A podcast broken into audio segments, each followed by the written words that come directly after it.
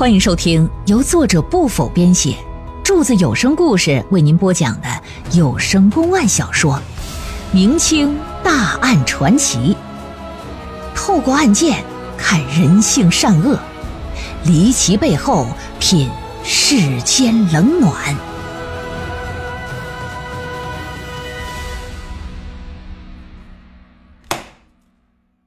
下人传唤到堂之后，老爷坐在上首就问：“说你们在邓家做工期间，那夫人可是否怀过孕呢？”三人是齐齐摇头，全都表不知道。你们最好实话实说，要是胆敢欺瞒本官，后果可是非常严重的。嗯，大人，我确实不知情，您总不能让我们说假话吧？老爷那一双眼睛跟刀子似的，就看向丫鬟了，说：“小翠儿，你来说说，你家夫人是否怀过孕呢？”“嗯，奴家奴家不知，什么也没听到，也没看到过。”“是吗？哼，希望你受刑过后也能这么说。来呀，加棍伺候。你看，这同样是人，在古代。”奴仆的地位就非常低贱，哎，即便没什么凭据，官府在审案的时候对他们用刑也不会有什么问题。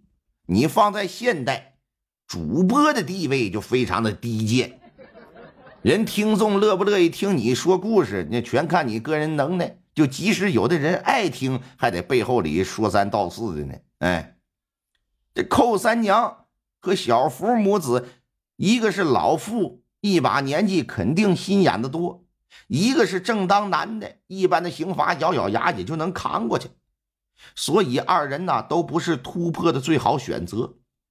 小翠呢是三人年纪当中最小的，只有十七，又是个丫鬟，必然胆子小，好突破呀！拿她开刀吧。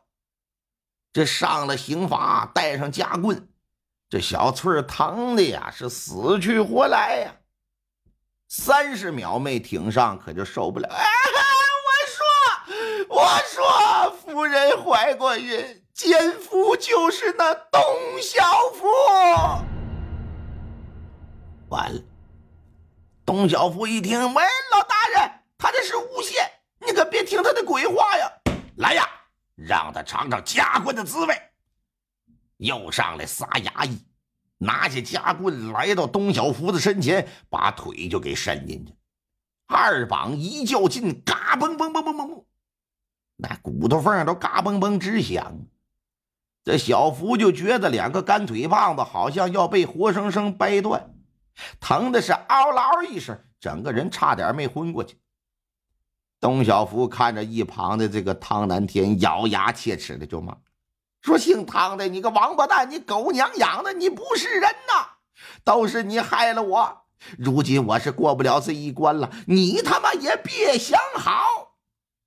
骂完他，伸手向老爷示意，说：“哎，别夹了，我交代，我交代。”据他交代，大约一年多以前，有一天，他奉这个夫人之命啊，出门采买一些东西。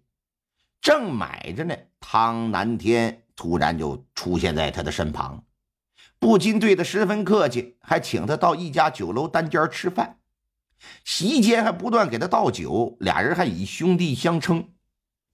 这董小福自然知道这老家伙是什么人，而且俩人在此之前从未有过任何的交集，这今儿个怎么突然对他这样，就感到疑惑不解，同时也非常害怕。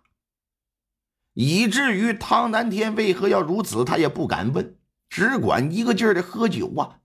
但他知道无利不起早，找的铁定是有事儿，就等你开口吧。酒过三巡，菜过五味，这阿汤哥啊，一脸坏笑的看着小福，兄弟，你觉得你家夫人那姿色如何呀？那小福这会儿喝不少了，酒壮怂人胆嘛，胆气也壮了点，没那么害怕。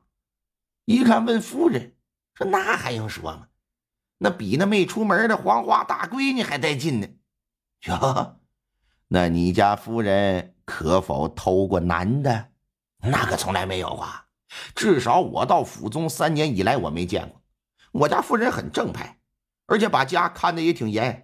每天上床睡觉之前，都会带着丫鬟前前后后把院子仔细检查一遍，确定是不是都关好了门、上好了锁，这才回屋。外人就想进来也没机会。要我说呀，你家夫人未必是那正派女子。一寡妇长期独守空房，必然会寂寞难耐。要真有机会跟男人干那档子事儿，我不相信他不动凡心。哎，要不然咱俩打个赌怎么样？啊啊，打打什么赌？我可以让你家夫人主动爬上你的床跟你睡觉。啊啊，真真的？你看，真与假，咱试试不就知道？如果我做到了，你输我十两银子，你也别怕拿不出来。你要是真能和你家夫人睡觉，你还用担心没钱吗？对不对？那如果我输了呢？我给你十两，你觉得怎么样？这小福二十来岁，身体强壮，血气方刚，正是梆梆硬硬邦邦的年纪呀！啊，那对异性是充满了渴望啊！啊，按柱子的话来讲。浑身没劲儿，嘴没味儿，裤裆梆硬，怎么事儿？是吧？再想想自家夫人，要模样有模样，要身材有身材，只要是个男人，多多少少都得有点想法。更何况他天天跟夫人接触，这玩意儿两大灯总在面前晃来晃去的，他咋可能没想法？可以说，关于夫人的春梦，他都已经不知道做了多少回了。现如今，这阿汤哥又跟他打赌，无论输赢，我这都不吃亏啊。我有什么理由我不赌啊？好，我跟你赌，你快说吧，到底如何才能让我家夫人主动上我的床跟我睡觉？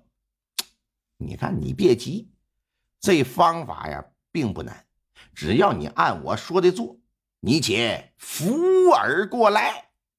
我操牛牛二个牛！滴里郎当又小声交代一顿，这小福把这话可就全记在心里了。当晚就做起实验了。此时已经六月份，四川的天气那就挺热。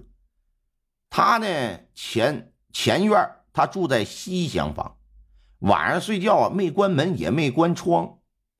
夫人和丫鬟也是一样，提着灯笼巡视前后院每个角落。当到了小福住的这房前的时候，就看窗户是开着，俩人来到床前，提起灯笼，顺着灯光往里边这么一照，就看着小福一丝不挂，躺床上在那儿呼呼大睡。